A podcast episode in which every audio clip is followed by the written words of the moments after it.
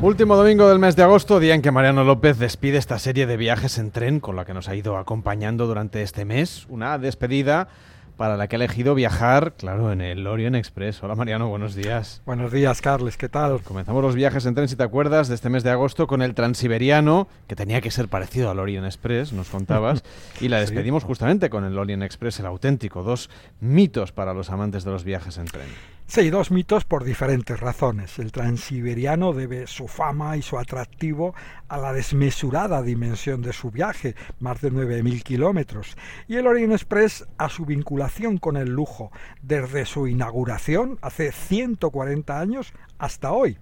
Cuando nació, fíjate, el Orient Express no había trenes con lavabos, tampoco había trenes con bares ni con restaurantes. La calefacción dentro pues era escasa, la iluminación mala, las máquinas lentas y los vagones pues muy muy austeros. Un norteamericano, George Pullman, fue el primero que construyó un tren con asientos que se convertían en literas.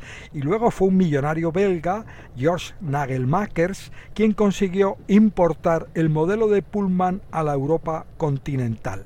En 1878 Nagelmacher presentó en París la Compañía Internacional de Coches Camas, en francés de Wagon Leeds, y el modelo de su tren que incorporaba el primer coche restaurante de Europa y el primer cuarto de baño en un tren, con algo también añadido que no dejaba de ser un lujo, la primera pastilla de jabón a bordo. Vamos, entonces era exótico. ¿eh? Nada menos que una pastilla de jabón. Bueno, cinco años después de esa presentación, el 5 de junio de 1883, comenzó a rodar el primer Orient Express. ¿Y cómo era el viaje en aquel tren que fue el que se ganó la fama del Orient, que perdura todavía hoy en día? Pues eh, sí, eran cuatro viajes de, de, de París a Estambul y no todo el viaje era en tren. El Orient llevaba a los pasajeros desde París hasta Giurgi, una ciudad de Rumanía, donde se cruzaban, los viajeros cruzaban el Danubio en un ferry. Luego se subían a otro tren, esta vez ya nada lujoso, sin jabón ni restaurante. Ese tren les llevaba por Bulgaria hasta el Mar Negro, donde volvían a embarcarse para cruzar el Bósforo y llegar a Estambul. Un viaje largo, fíjate, con esa mezcla de trenes, dos trenes diferentes y ferries y barcos, y no exento de peligros. La compañía recomendaba a los viajeros llevar revólver había problemas, pero el tren era un éxito. Se crearon nuevas rutas, se mejoraron los tiempos del trayecto gracias a la apertura del túnel del Simplón entre Italia y Suiza. Y la fama fue creciendo, la fama del tren. La prensa, la literatura y después el cine divulgaron y promocionaron el Orient Express como un tren exquisito que viajaba por la Europa romántica con un punto de aventura. Claro, fundamental también el papel de Agatha Christie en todo esto. Pues sí, la señora Christie le gustaba el tren, decía que adoraba su sonido, su ritmo. El Orient le sirvió para llegar a Asia, para continuar el viaje desde Estambul a Bagdad por otros trenes menos lujosos. En Bagdad le esperaba allí era donde trabajaba el que sería su segundo marido, arqueólogo. Y también, claro, el tren le sirvió para ambientar una de sus más famosas novelas, Asesinato en el Orient Express. Quizás sea la más famosa de las historias situadas en este tren, pero no es la única. Hay otras 19 novelas que tratan sobre el Orient Express y también 7 películas, un musical, un juego de ordenador y una teoría sobre la extinción de los dinosaurios en la que hay numerosos sospechosos y perdón por el spoiler, todos son culpables. Efectivamente, una historia que oficialmente la de Orient Express concluyó en 1977 cuando se subastó los cinco últimos vagones del Orient Express. Pues sí, una subasta con mucho glamour. Los padrinos fueron Rainiero y Grace de Mónaco. Se subastaron, como decías, los cinco últimos vagones en funcionamiento. Uno lo compró el rey Hassan II de Marruecos. Vaya a saber para qué o dónde está ese vagón. Dos fueron para un empresario suizo, Albert Glatt, y los dos restantes se los llevó un empresario estadounidense, James Sherwood.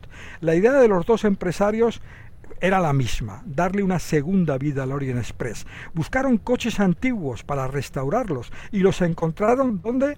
En Madrid y en Irún. La mayoría había realizado sus últimos servicios en el Costa Vasca Express de Madrid a Santander y en el Lusitania Express de Madrid a Lisboa.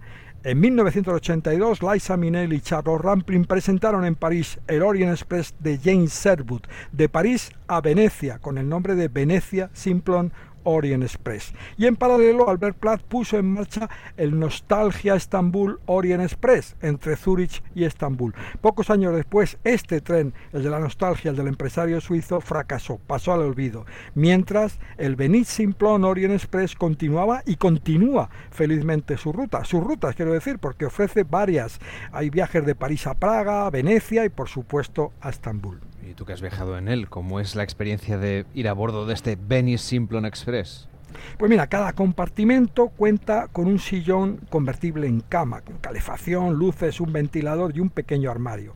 Junto a la puerta hay una percha con un albornoz, bajo la cama zapatillas y en un rincón de la mesa papel del escritorio con el membrete del tren. Para bajar la ventanilla hay que mover una manivela dorada y para que surja el lavabo pues girar 180 grados la mesa. Todo esto es igual que hace 100 años. Por todas partes hay detalles de los años 20, marquetería Art Deco, diseños de René Lalique en vidrio prensado. El bar tiene un piano, no, no, no, no conseguí saber cómo había entrado el piano en el tren, y un pianista especializado en clásicos románticos. Repetidas veces tocaba The Look of Love de no hay normas, las la recordaremos por la versión de Diane Kroll, no hay normas que sugieran vestirse de etiqueta, pero la mayoría de los hombres va a cenar con traje, smoking o chaqué y la mayoría de las mujeres con traje de gala. El menú de la cena es langosta, solomillo y tarta. Es ahora imposible encontrar plazas para el viaje que realiza este tren una vez al año a Estambul, que cuesta 22.000 euros por persona.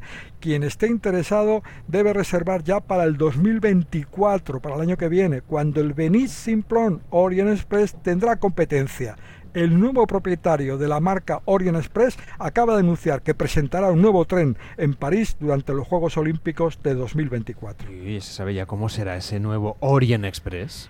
Pues han filtrado ya algunas imágenes, ¿van? Pero, pero todavía no se ha completado la información. Va a depender de la compañía hotelera francesa Accor, el primer operador hotelero de, de Francia. compró hace seis años a la red de ferrocarriles franceses la marca Orient Express. Accor ha fichado al investigador que encontró los 13 coches del tren que habíamos hablado antes, el Nostalgia Estambul Orient Express, el tren que fracasó. Estaban abandonados en la frontera entre Polonia y Bielorrusia.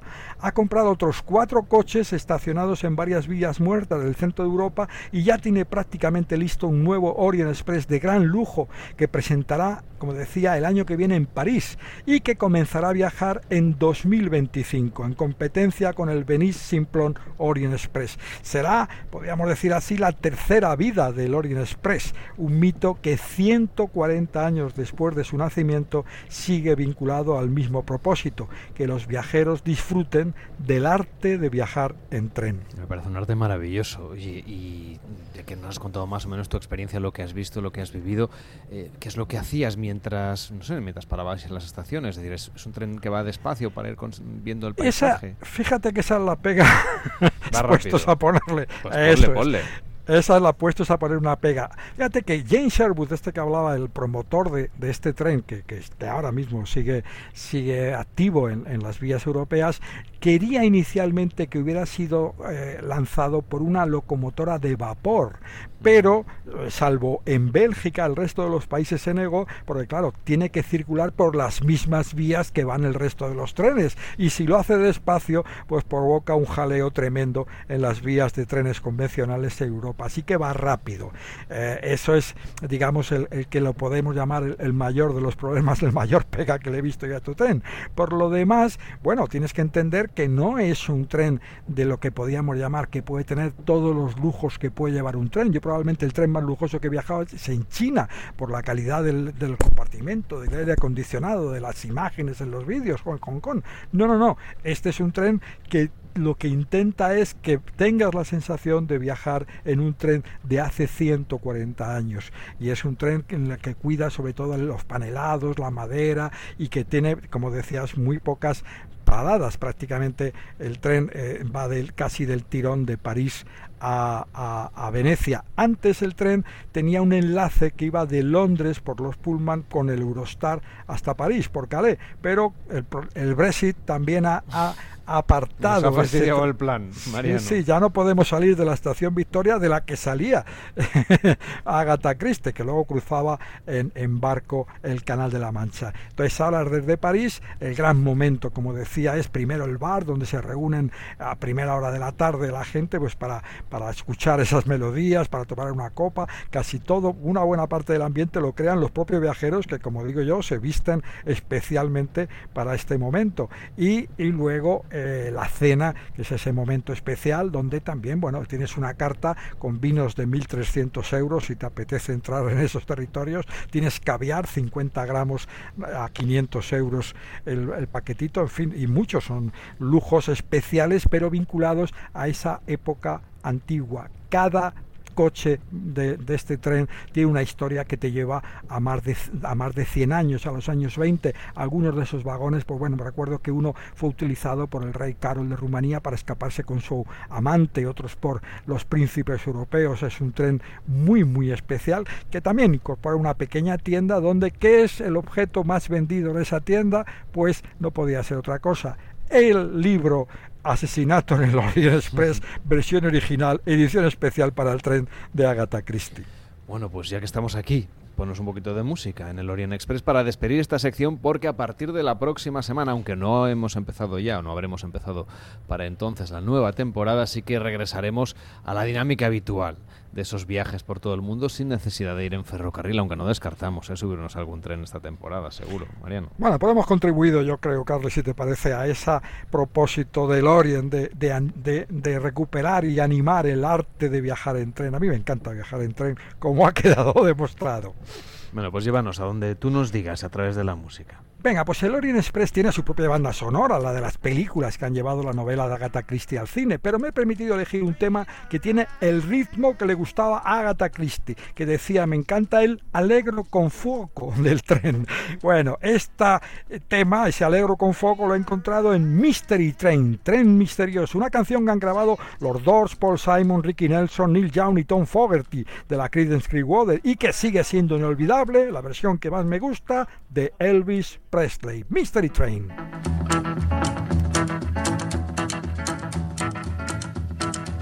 Train I ride, 16 coaches long.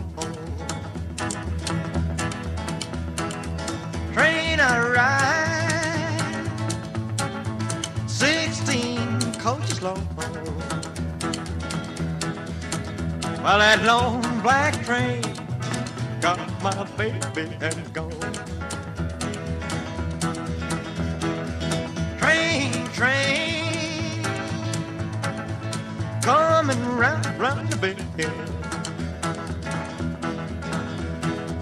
Train, train, coming round the bend. Well, it took my baby but it never will again. Train, train, coming down, down the line. Train, train, coming down the line. Gente Viajera, sábados y domingos a las 12 del mediodía, con Carlas Lamelo.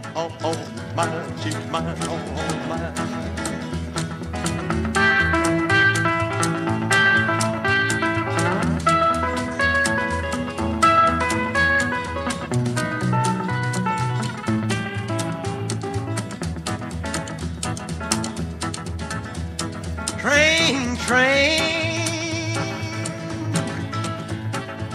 coming round, round the bend.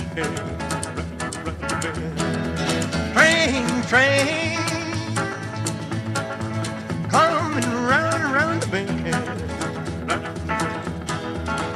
Well, it took my baby, but it never will again. Never will again.